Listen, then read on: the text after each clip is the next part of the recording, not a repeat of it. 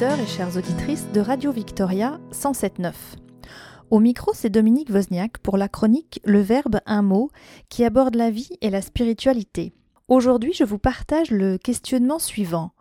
Faut-il s'inspirer de ceux qui ont réussi?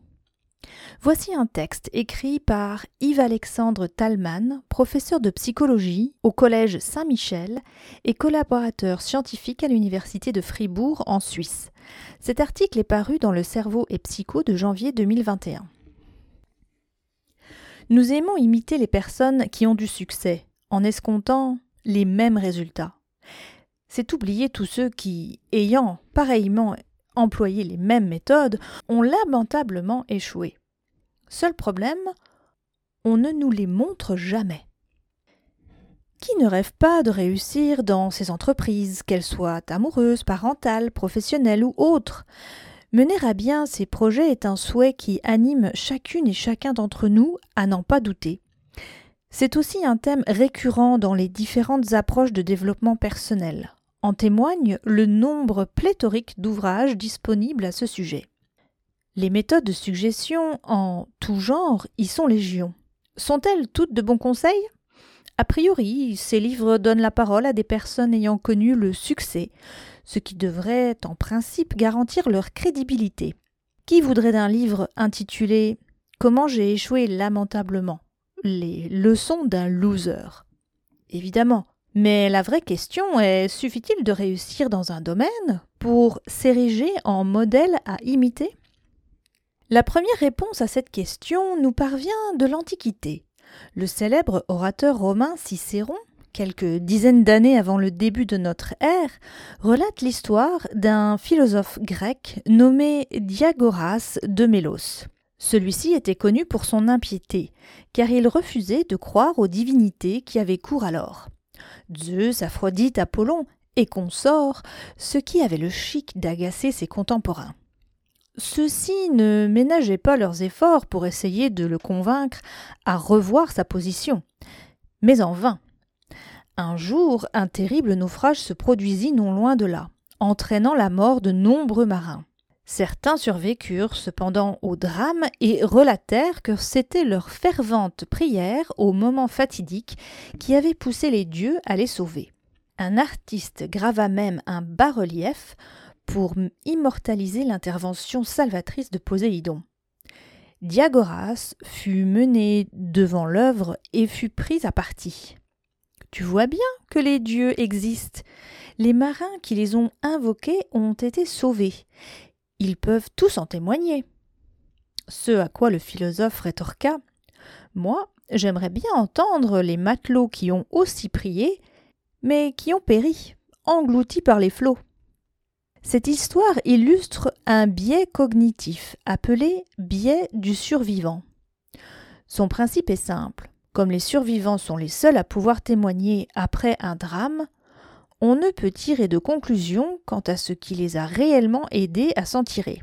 Car les autres ont peut-être agi exactement de la même manière, mais sans avoir la chance des premiers.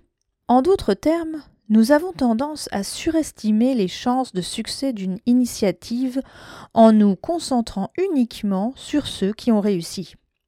Ce serait comme conclure que la roulette russe est un jeu sympathique où tout le monde gagne si l'on interroge ceux qui y ont déjà joué par le passé.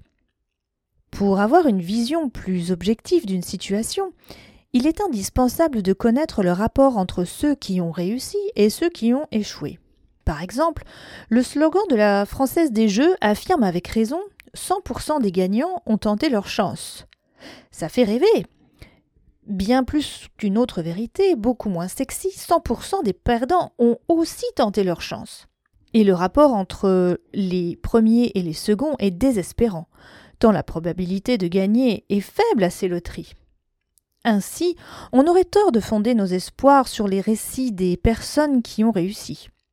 Ce n'est pas en appliquant les principes adoptés par Steve Jobs que l'on va forcément créer une entreprise aux bénéfices colossaux. Ce n'est d'ailleurs pas la cohorte de toutes celles et tous ceux qui ont dû déposer le bilan malgré des efforts acharnés qui me contrediront. Ainsi, à étudier en détail les stratégies des vainqueurs, on apprend pas grand-chose si ce n'est qu'ils ont réussi.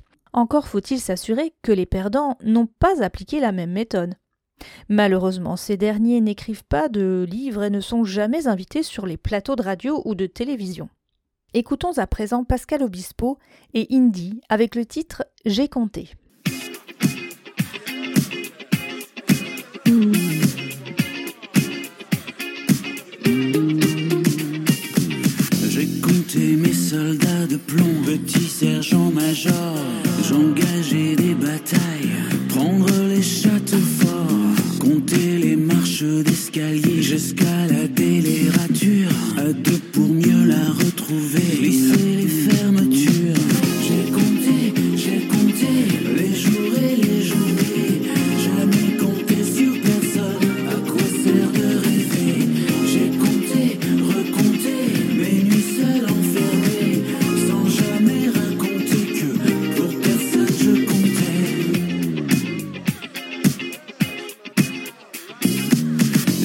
J'ai compté briller, résister à la loi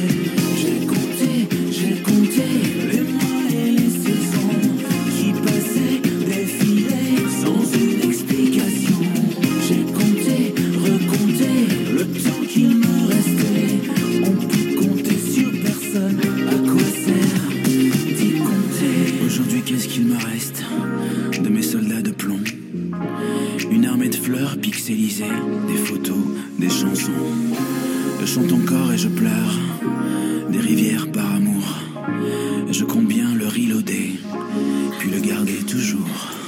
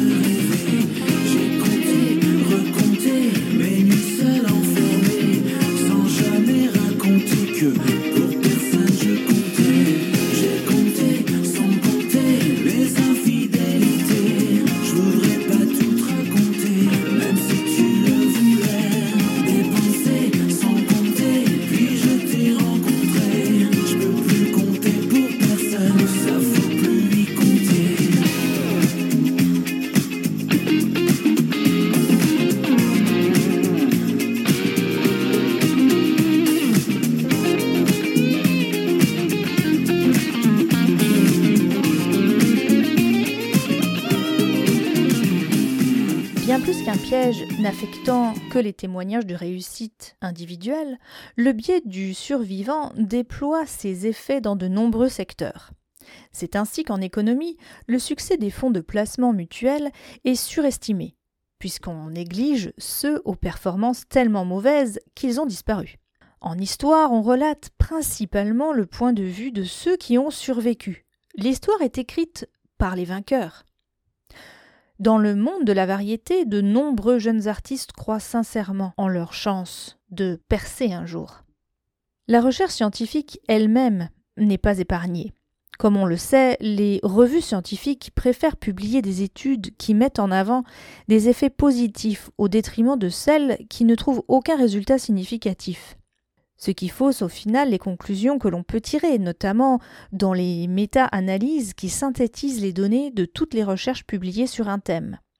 Ce qui a fait dire au professeur John Yanodis dans un article maintes fois cité depuis sa parution que la plupart des découvertes de recherches publiées sont fausses.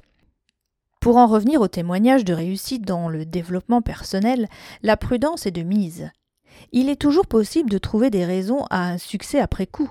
Prédire le passé n'est difficile pour personne, mais ne nous apprend pas grand-chose. Ainsi, pour percer à jour le véritable secret de la réussite, il convient de s'intéresser de près aux échecs des gens de manière à pouvoir retrancher leur façon de procéder à celle des gagnants.